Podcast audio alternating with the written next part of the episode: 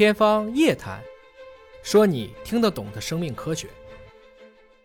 说到金庸女子图鉴，你有没有喜欢或者不喜欢的金庸女子啊？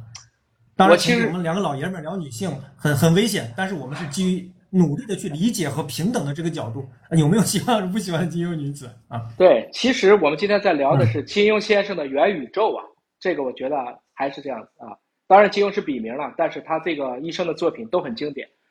我最开始看金庸这个书的时候，肯定会先喜欢黄蓉嘛。但是你说不喜欢哪一个女性，在金庸这个小说里，我似乎还真没有啊。如同你这本书里所写的，可能每一个女生啊，每一位金庸笔下的女性都是一个天使。她们之所以成了魔鬼吧，好像是金庸里边的有些男主角、男主人公不咋地。哈哈哈，如果我们还在年轻的时候啊，那个古灵精怪的那个黄蓉。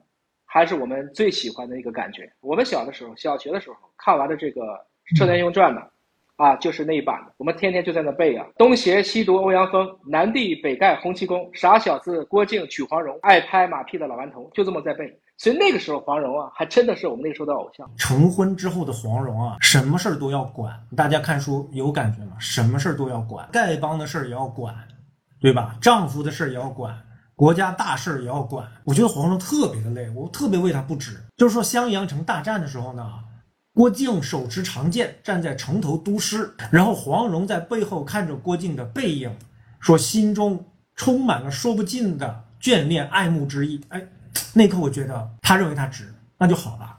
我觉得人可能真的没法替别人做选择，可能那刻他觉得他是值的呢。我我我很赞同啊。其实一个人一生啊，如果能有幸遇到英雄。是很了不起的。两千零三年的 SARS，华大基因董事长汪建也算是我的老师了。他不顾个人的生命安危，拿回病毒，自己在四楼背的手，就在看楼下的那一刻，我看到那个背影，啊，我觉得这个对我一生的职场上都有很大的一个帮助。我明白了，这个民族一定是有一些人会在关键时刻出来的，不管你有多少误解，只要这件事做的是对的，这个事就是 OK 的。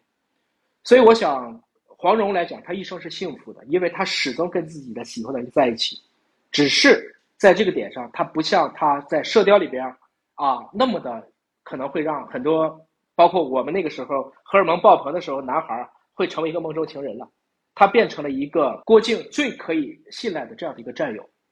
我觉得从这个点上讲，我们看到钱钟书和杨绛先生，他们应该也是这样的关系啊。